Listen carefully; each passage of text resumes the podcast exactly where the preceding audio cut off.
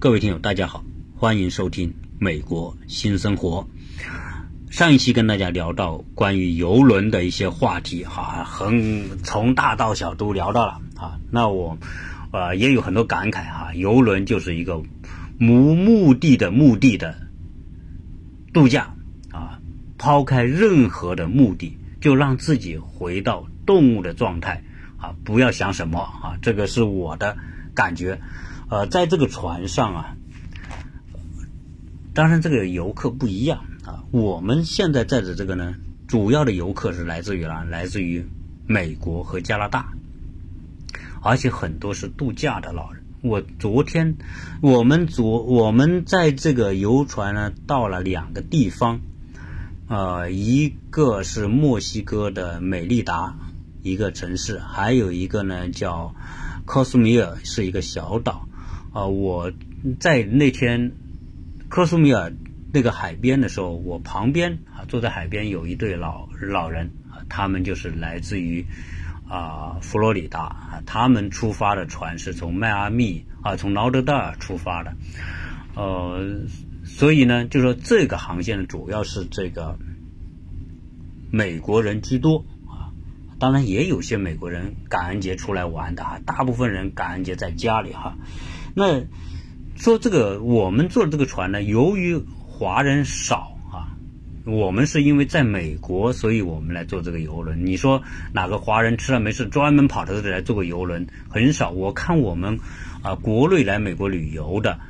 呃，大部分就是在陆地上跑，一个城市跑另外一个城市，然后拍一顿照片，观光看。所以很多人说，你说美国怎么样？我去过美国，怎么怎么样？实际上，我都说，如果你仅仅是旅游所看到的美国和真正生活看到的美国，完全是不同的概念。呃，所以呢，我们国内到美国游的这些朋友很少说，哎，抽点时间去坐个游轮啊。美国游轮也这么发达。啊，度假游轮度假产业很丰富哈，但是我们很少人安排这种，可能旅行社也没安排这种，啊，只是自由行你可能可以，如果跟团的话，很少再把这个游轮拉进来哈，啊，所以呢，很多人很少呃有机会来体验。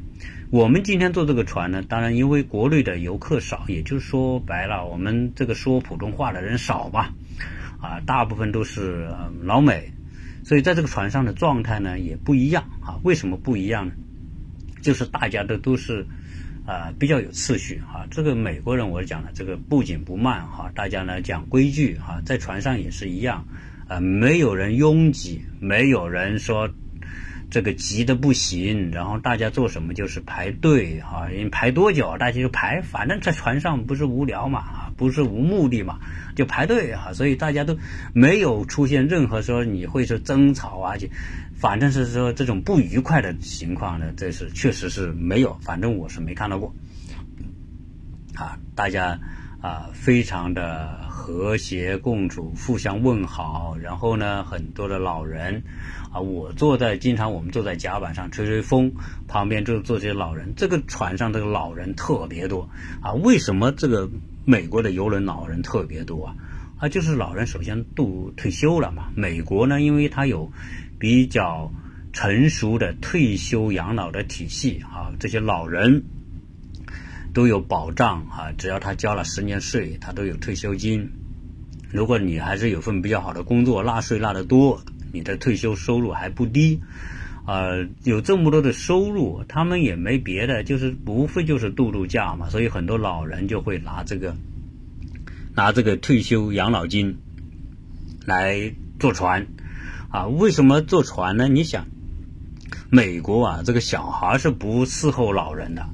啊，老人呢，基本上自己管自己，孩子们自己管孩子，啊，老人也不愿意说太多的麻烦给到这些孩子，大家以独立为原则，人格独立，自由独立，啊，所以也不是说一定要谁养谁，这个跟中国人的亲情观念有特别大的差别。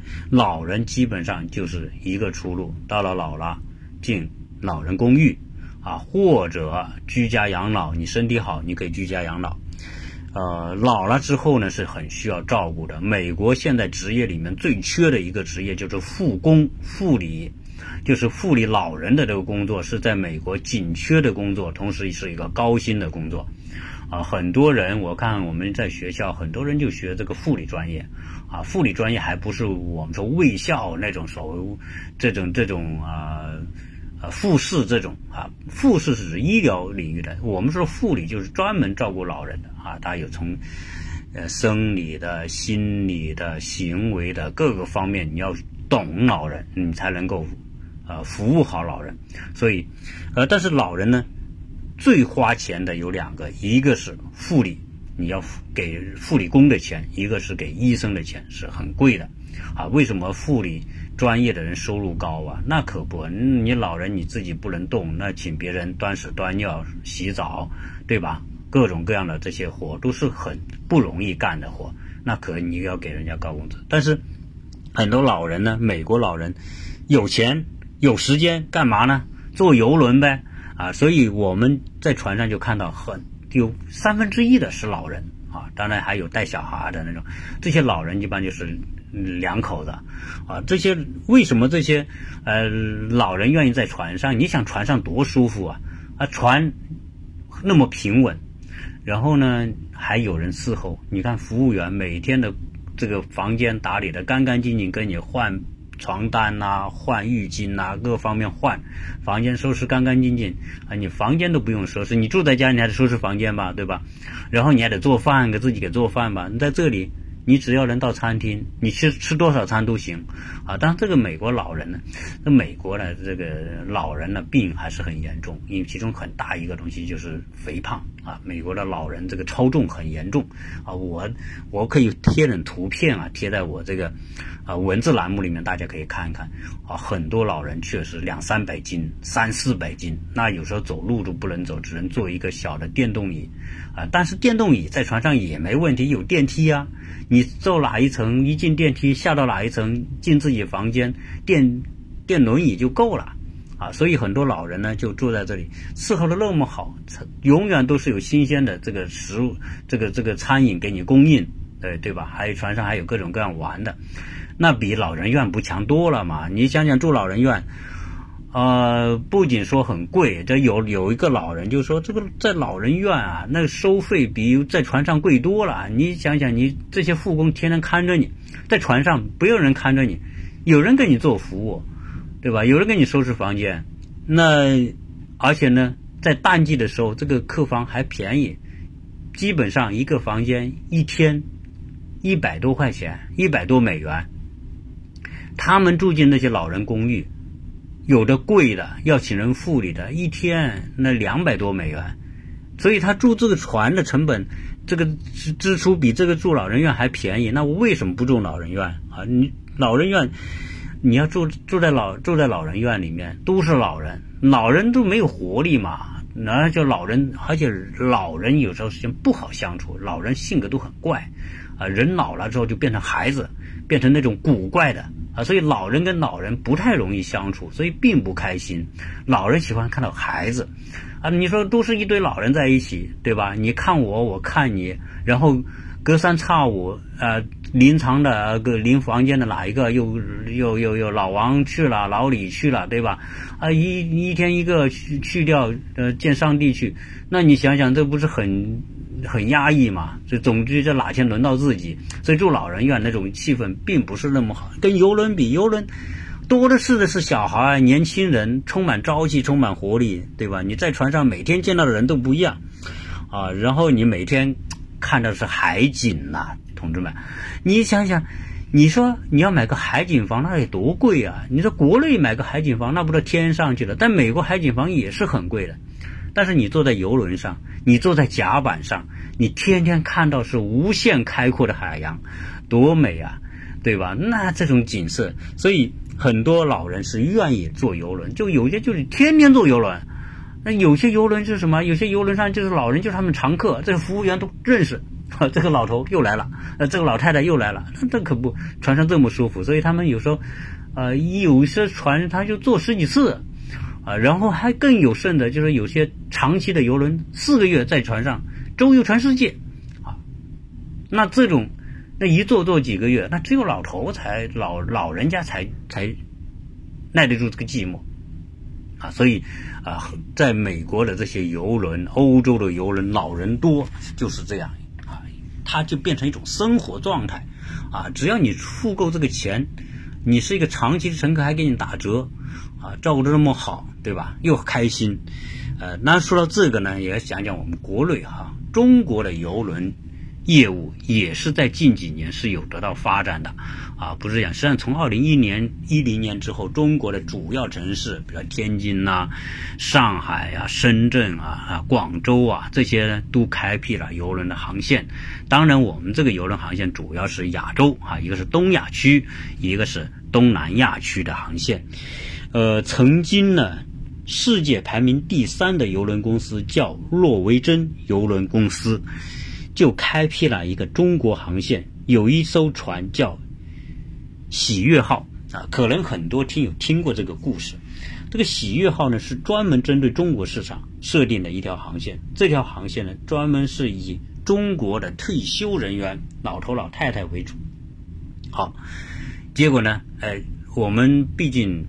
我们的文化不一样嘛，对吧？我们这些老老头老太太，中国的这些退休老大妈老大爷，确实世面可能是见的没那么多，而且这批人呢都是穷苦出身啊。你说那些七八十岁的人，哪个不是经历过什么自然灾害啊，什么这个饿啊，什么？战争啊，对吧？那就是，就是这一穷二白的那个年代走过来的。今天好不容易生活好一点了，对吧？可以坐个游轮，结果他们到游轮上一看，哇，自助餐厅那么大，然后呢，那么多的吃的。好，结果呢就呈现了这种状态，这些老头老太太那变得战斗力特别强，一看到自助餐免费，哇就抢啊啊！我我这个话好像说的有点重啊，但是这个确实是有这个情况，就是这些老人啊，因为他穷穷怕了，穷惯了，他他一看到有免费的。这个占便宜的心理立刻噌的一下就起来了，哎，这不要钱那就拿呗，对吧？然后就一拿不要紧，生怕拿不到，关键是站在后面生怕哟，你前面怎么不快一点啊？快一点！然后就是挤挤，就是总想快一点去拿到这个食物。以我们在这船上的体验，船上的食物是无限量供应的，一定够你吃，一你不用挤。你只要排着队，肯定能轮到你，一定有东西给你吃。但是我们这些大爷大妈一上船，哦，这个这个猴急猴急的啊，生怕前面吃光了拿完了，那可不。你看我们这些大爷大妈，对吧？这个战斗力很强啊，一拉起盘子一拉一拉。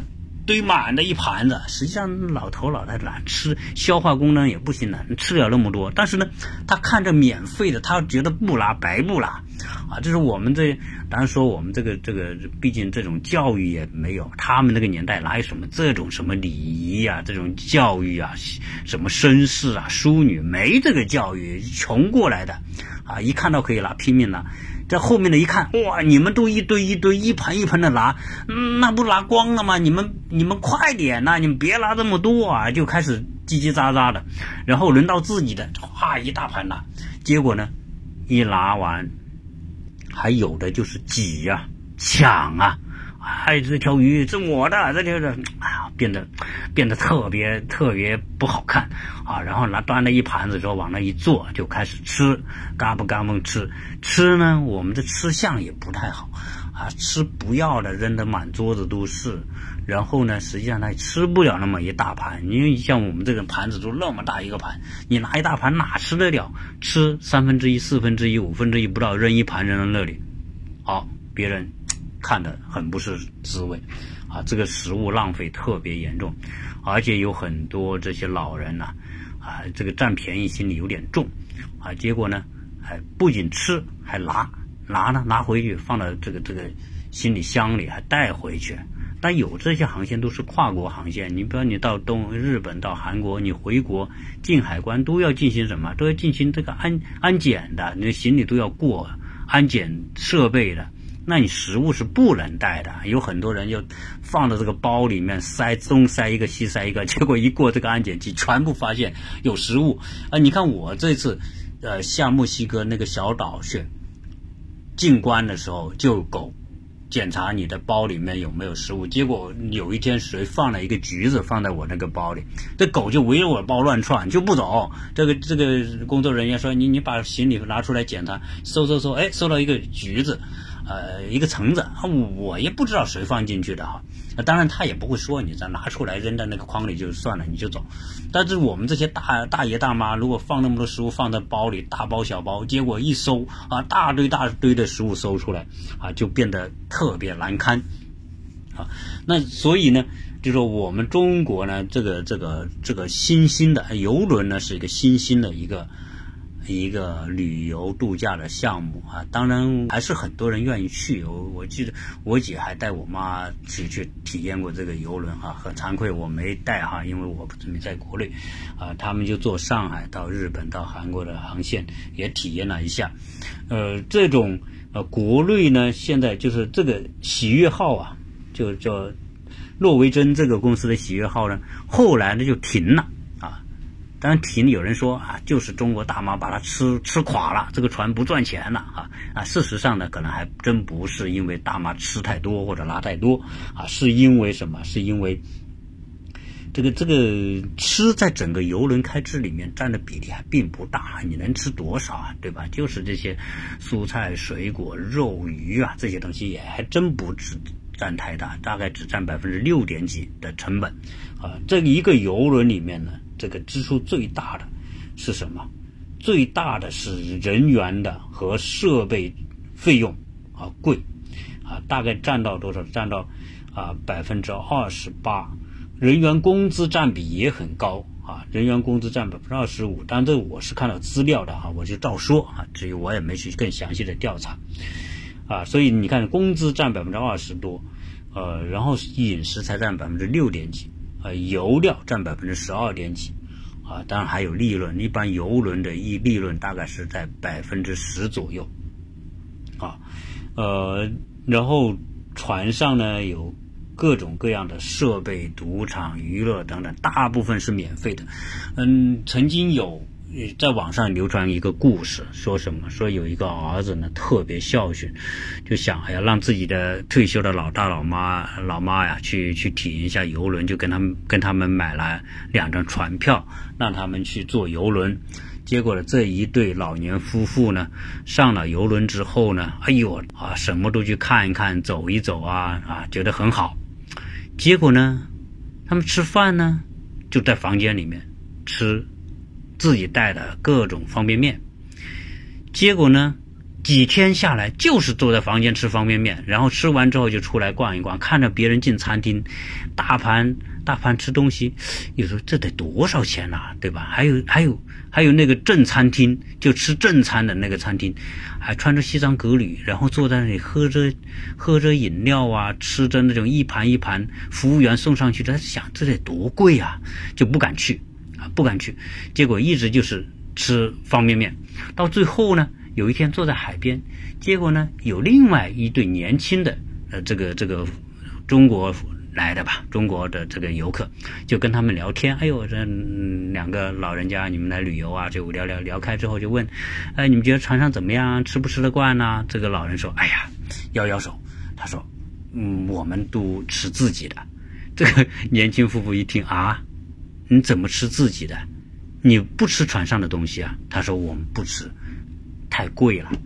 这老头老太太可能也不知道，就想可能贵。这这这对年轻夫妇瞪大眼睛说：“他说大妈呀，他说你知不知道你的船票啊，就是包括船上所有的吃的喝的都在船票里面，你已经买了这些吃的。”喝的这个这个钱都在里面了，你干嘛不吃啊？这个老头老太太说：“他说我们也不知道啊，我儿子也没告诉我这些可以吃啊，我们就以为不能吃呢，呃，要花钱呢，我们舍不得啊，就这样啊。所以这他们在船上坐了好几天，就一直吃方便面，直到最后别人告诉他。”领着他去吃，他才体验到，哎呦，觉得亏呀！我怎么坐这么多天船，怎么这么好吃的我们都不没吃，还吃着方便面呢？啊，这就是这个特别有趣，这可是真实的故事啊！这可能我这个说的有点添油加醋啊，但是大体上啊就是那么一个情况。你要是游轮遇到大部分是中国大妈，它这个航线就最后就开不下去啊。我刚刚讲这个喜悦号后来就停了，不开了啊？为什么呢？因为中国大妈都舍不得花钱，啊，他们不是没钱，是有钱，但他们节省惯了啊，这是他们的美德，但是也是他们跟世界没法接轨的一个方面。你说这个船呢？你说船票吧，你说我们买这张船票四百美元，四百多美元，啊，淡季的时候两三百美元，旺季的时候七八百美元。这船票对于这个船来说，这一艘船可是巨大的成本。你想造一艘船就十十十几亿美元，对吧？然后维护成本极高，油料、人工成本都是极高的。你要赚这点，如果靠你这个船票，那确实这个游轮是没法赚钱的。啊，所以呢，游轮游轮呢，它就有个消费叫二次消费。你游你这种船票是一次消费，但是船上设定了很多项目是二次消费，它要靠二次消费来增加它的收益，以增加它稳定的这种利润。那没有利润是不行的。这种船我不是说嘛，这那你百分之十的利润啊是要有的。那你如果你这些上船的老头老太太。那这些游轮上有哪些他们可以得到二次收入的地方呢？啊，比如说赌场啊，这个在在国际这些船上的这个游轮，这些赌场是一大块。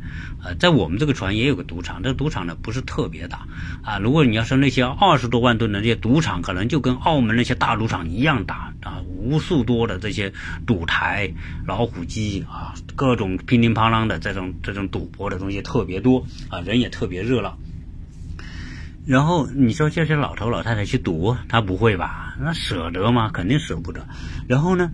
这里还有很多免税店，什么珠宝首饰、香烟酒，老头老太太买肯定不买，啊，然后呢，酒吧，酒吧谁去啊？这西方人这这边泡在酒吧，这些老头老太太根本就不可能去酒吧，然后还有其他的这种啊消费项目，所以老头老太太这个。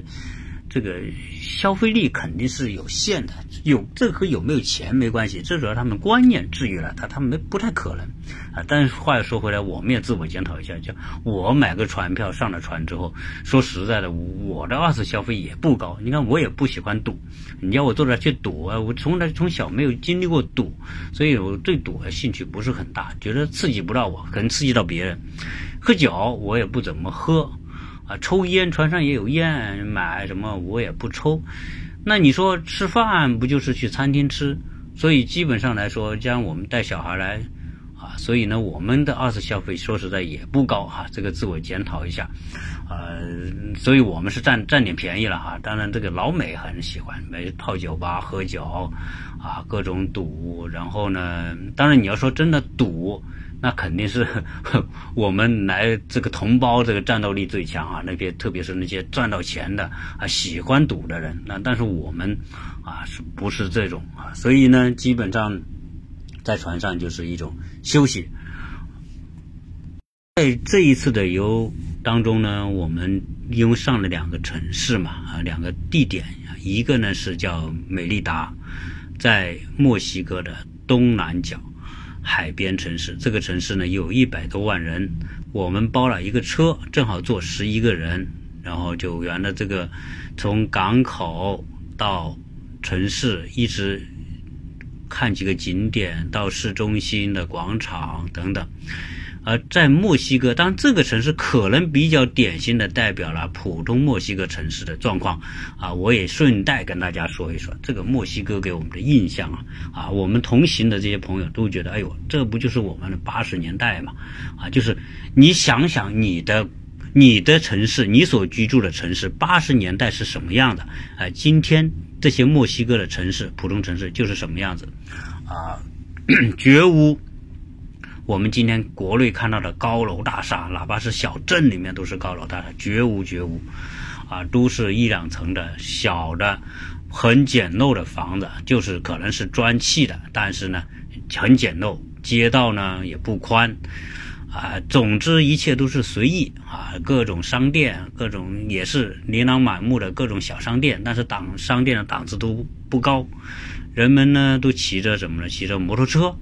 电动车这一种交通工具很多啊，也有汽汽车，但是汽车呢，啊，都是很初级的那种啊，日本的一些比较初级的车，啊，美国的一些低端的车，大概呢，出行就是这样。而且墨西哥人呢，总体上来说，啊，这个要说到这墨西哥的文化哈，这个多扯几句啊。墨西哥这个国家呢，早期啊。怎么来的啊？如果听我早期节目关于大航海，大家都大概有了解。美洲大陆这块地方原来就是印第安人的地方，只是哥伦布一是横穿大西洋，他想去印度寻找宝藏和财富，他相信从西班牙出发一直向西就可以到达印度。结果呢，他们一直向西向西，到了一个陆地。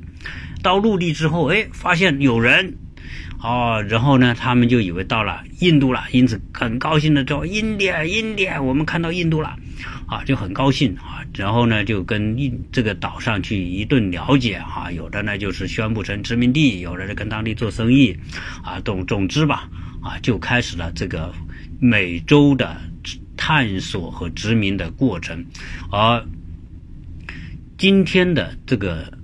中美洲这一带是哥伦布最早来到的地方，那这个地方后来啊通过殖民就慢慢发展，但是西班牙人所殖民的地方和英国人、德国人、法国人殖民的地方还不一样啊。这个我原来节目里面讲过，因为西班牙呢，它殖民啊，它是为了。直接获得财富，直接就是看这里有什么值钱，我就要什么，就抢什么，就占领之后我就夺什么。而西班牙这个地方呢，因为它当时最是天然的这个银矿集中的地方，这里大量的产白银，白银是一种硬通货，黄金这里也有，但是白银居多。我们都听说墨西哥银元嘛，所以这个墨西哥这边是银白银产的很多。结果呢，这个西班牙人一到这边之后，哎，发现有银矿啊，就开采银矿，把银矿呢直接是装回欧洲，有的就运到亚洲。大家知道，呃，新航路的发现和开辟带来人类近代的一个巨大的飞跃，就是全球从各自封闭的、独立的、呃，独自发展的那种状态，到了全球化的状态。以前东西方不来往。或者来往也是很零星的，根本影响不到历史的进程，啊，你搞你的，我搞我的，东南亚，所以才会形成不同的区域文化、不同的种族嘛。因为人的活动范围很小，大家就在一个小范围里面长期发展，形成自己的文化传统、人种等等这种情况。哎，新航路之后发现，哦，原来除了这个欧洲之外，除了印度之外，还有新大陆啊。大家知道为什么今天？美洲叫美洲呢，对吧？为什么美洲不叫哥伦比亚？呃，哥伦布州呢？啊，哥伦布发现了这个新大陆，为什么不是用哥伦布来命名呢？而叫美洲，叫阿美利坚呢？啊，这个插一句题外话，当时哥伦布这哥们发现这个地方之后，他坚信这就是印度，所以他就叫这里人都叫印度人，以至于他最早看到的这些土著人，这些印第安人。被叫成印度人，所以今天印 Indian 这个单词和印度这个单词就是同一个单词。然后啊，他一直说我就是找到了印度啊。后来呢，是意大利的一个地理学家，他就觉得哥伦布这哥们发现的地方还真不是印度啊。他首先提出。哥伦布发现的是一块新大陆，是我们欧洲人从来没有涉及过的那块陆地，是一块新大陆。所以，这个意大利这个地理学家叫阿美利哥啊，他提出这个概念，后来被证实这是新大陆之后，人们就以阿美利哥来认名，也叫阿美利加、阿美利坚，反正你叫什么都好，就是阿美利哥啊，America。啊，就是有用他的名字来命名的啊，所以美洲大陆今天叫阿美利坚。啊，美利坚阿美利哥什么都好，就是这哥们发现的啊，所以呢，以他命名。你看，这就是当时哥伦布不拐不拐弯，如果他拐个弯，我我这是新大陆，人们可能这就叫不叫什么美洲了，而叫是吧？呃，哥州了，对吧？哥哥伦布州了。总之哈，这个也不叫美国了，叫哥伦布什么什么啊？这个这个就是好笑的这个情况啊。这个那那欧。他欧洲人、西班牙人发展发现这个之后，把大量的白银运到全世界。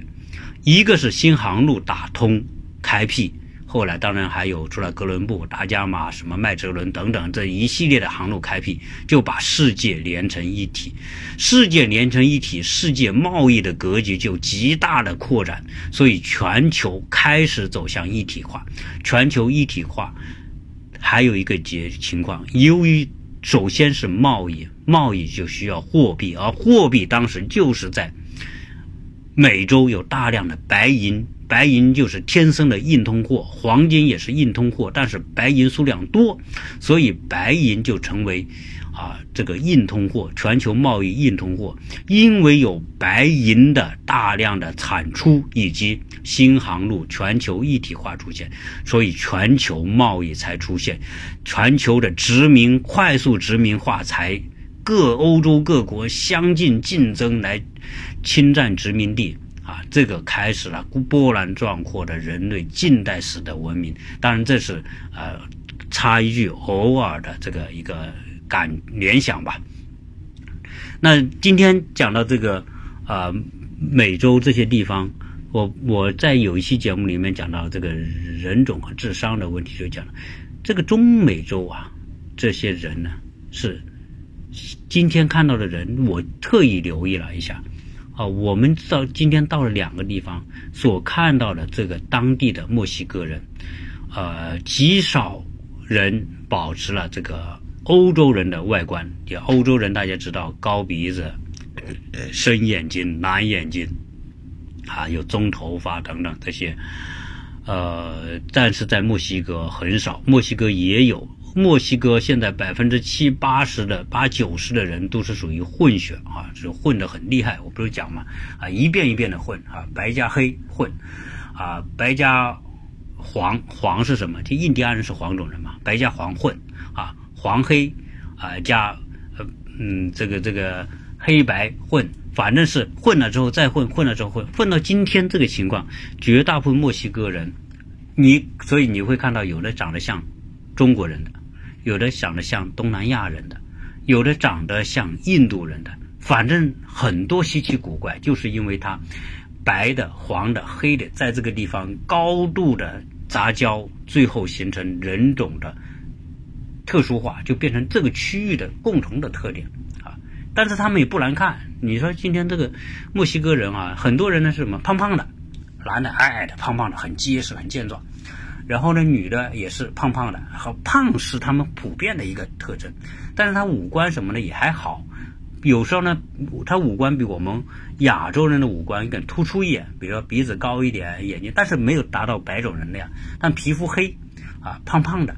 然后这这个墨西哥人被认为是世界上最幸福的民族之一，有一个特点啊，就是赤道周边的这些居民，大部分都过得很快乐，这是个很有趣的话题。啊，我后来我不是讲这个这个赤道周围的居民的智商，种族的智商普遍都只有八十到九十嘛，就是比平均要低一些的，但是。哎，这是匹配的，因为这个热带特别获容易获得食物哈。我那期讲的，大家如果有兴趣去回去听听我那几期关于啊智商的这个话题啊，种族和智商。那你说赤道周边由于阳光充沛，阳光充沛，降水充沛，带来了赤道地区的植物植被的丰富，果实特别多。小动物特别多，啊，特别容什么物种在热带都容易生存，是因为阳光和雨水导致的，啊，所以这里的物种很丰富，因此导致要生存很容易，所以你在随便都能够找到吃的，是水果特别丰富，对吧？种什么长什么啊，所以这种地方的人还要那么动脑筋吗？不需要，大家嗯到处就能抓到吃的，所以这边的人呢，很很很过得很幸福，不缺吃的，冻不着啊，你说。你说热热不死，因为什么？因为这个热带的地方啊，虽然在阳光底下很热，但是你只要在树荫底下就很凉快。所以这个墨西哥人啊，他们幸福指数特别高。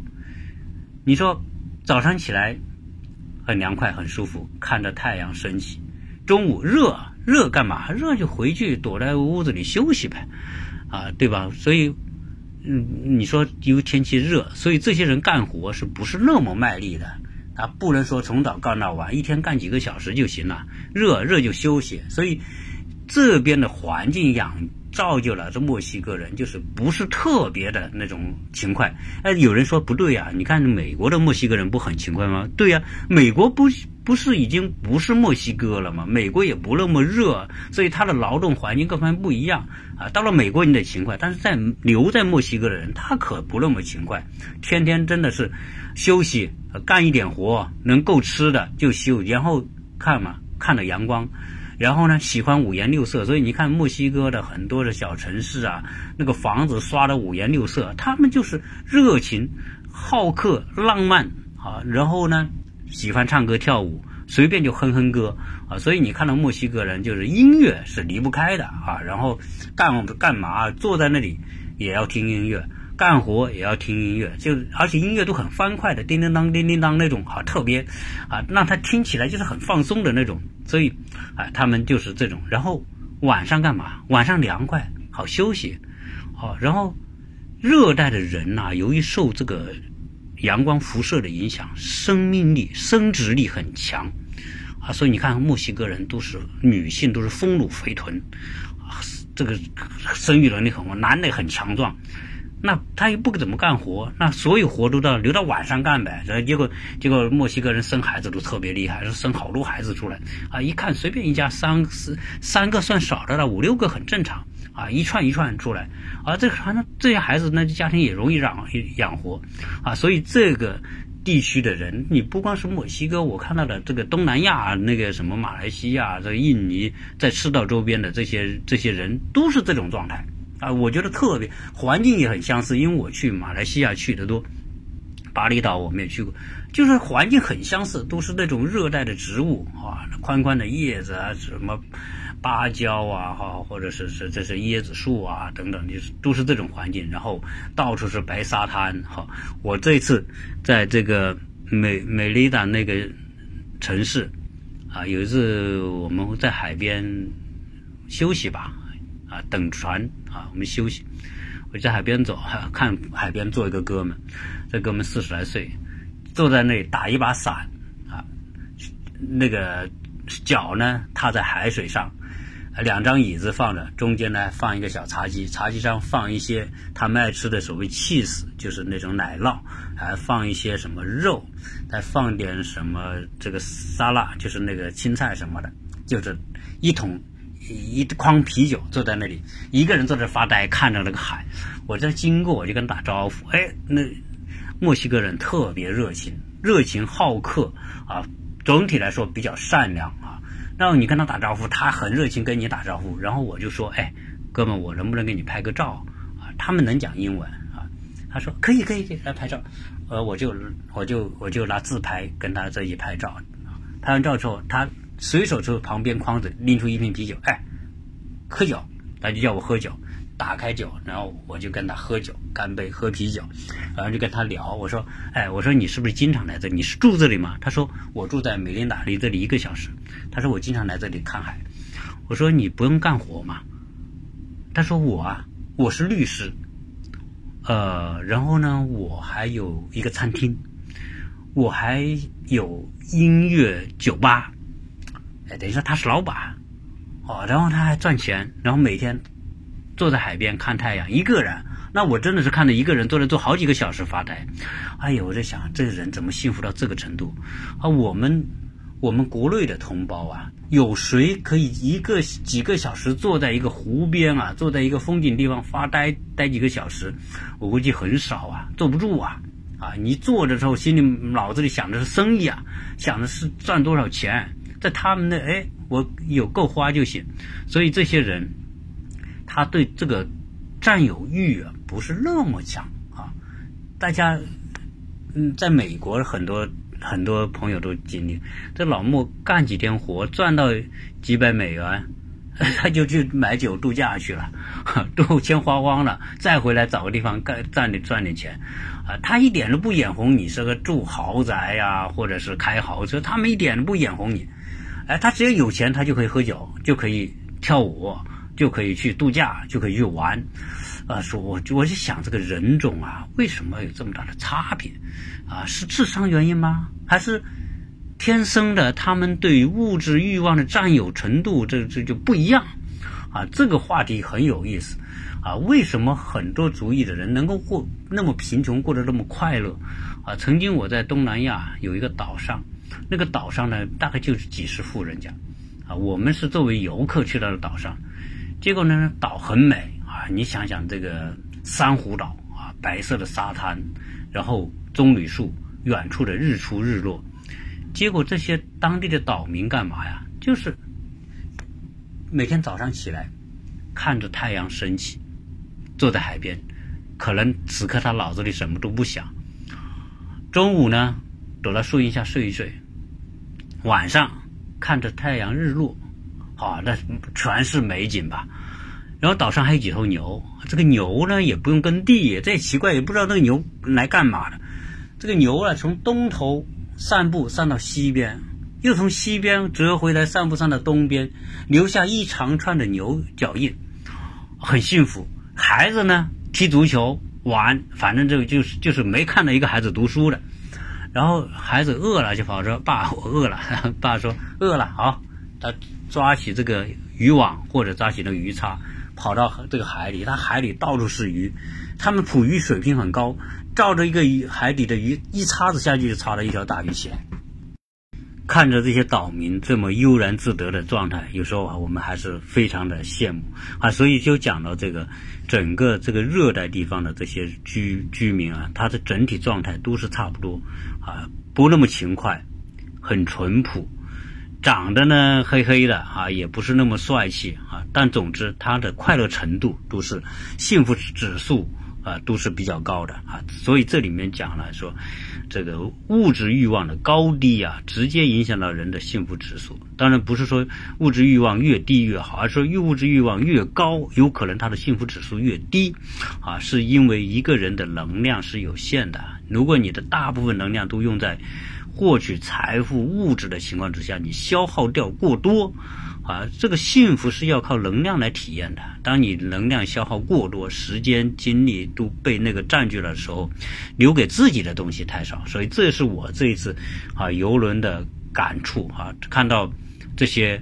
呃，老头老太太在船上的这种状态啊，以及我们坐在船上之后没有 WiFi、没有对外联系那种感觉啊，从一个极端到另外一个极端，这种感觉我觉得呃适当的体验一下啊。但我不是说为谁做广告哈，反正我们这么小的节目也也影响不到谁啊，只是说呢，呃，大家如果有条件去体验一下游轮啊，体验一下彻底放松。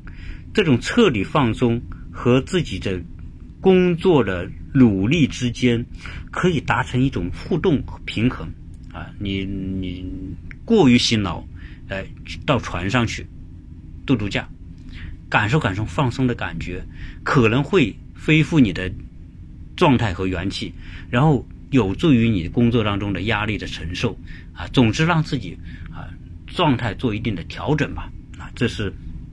还是有必要的。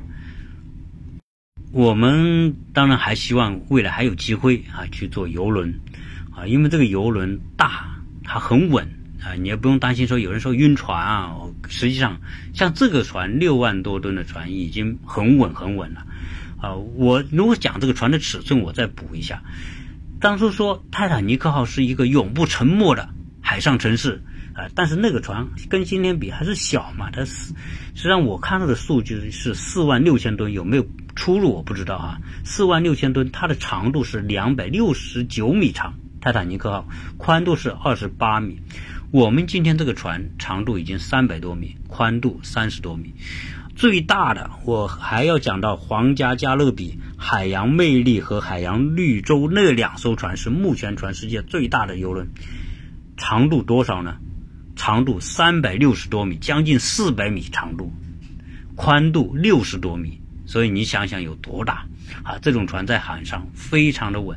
还有一个我个人感受，后来我问了我同行的朋友，我说在船上你睡得怎么样？诶，他说睡得很好，跟我的体验一样。我在船上睡得特别好，为什么？因为这个船呢，首先它稳，第二呢，它有时候有一点点晃，但是这种晃呢，绝对不会让你觉得有一种晕的感觉。而且这个船它的最下面的船上不是有发动机嘛？这个发动机的转动啊，所以导致整个船是有一点颤动的感觉，而这种颤动的感觉形成一种频率。我在这个船上就睡得特别香，每一次睡觉的效率特别高。我我有一天早上晚上十一点多钟，快十二点钟睡，睡到早上五点多钟的时候，我就觉得睡了很很久，而且觉得休息的特别好。到五点多钟，不到六点钟我就醒了。醒了之后，我觉得精神状态特别好，我就叫我们。呃，家里其他人说起来起来，已经已经很晚了，因为这个船上的时间还不一样，它只是十一点。我说都十一点了，你们怎么还睡？结果我我太太说你疯了你啊！现在才才不到六点钟呢。哦，原来时间搞错了。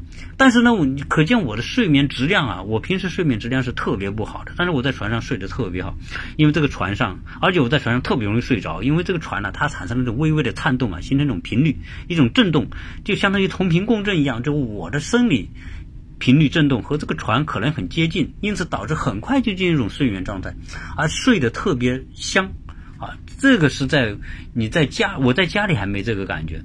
所以我太太说：“你赶紧回去发明一个床，让它的振动频率跟这个船一样，那你不是睡得好了吗？”我说也是，啊，所以关于这个呃游轮的有趣的话题呢，啊，聊了这么多啊，谢谢大家的分这个这个转发和分享。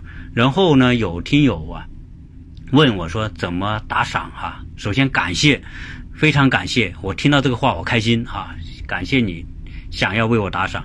关于打赏，在每一期你听完之后往下翻，就有一个呃类似于奖赏点赞的那么一个按钮，你点进去，里面就会有你愿意哎给我多少的赏，你就那么操作一下啊。每一次有，因为我现在得到的是点赞很多啊，也有分享的啊，但是打赏呢，当然更开心啊。这个说明用钱投票嘛。啊，你愿意用用钱投票，那我一定会有更大的动力来为你做节目啊！这一期聊这么多，谢谢大家收听。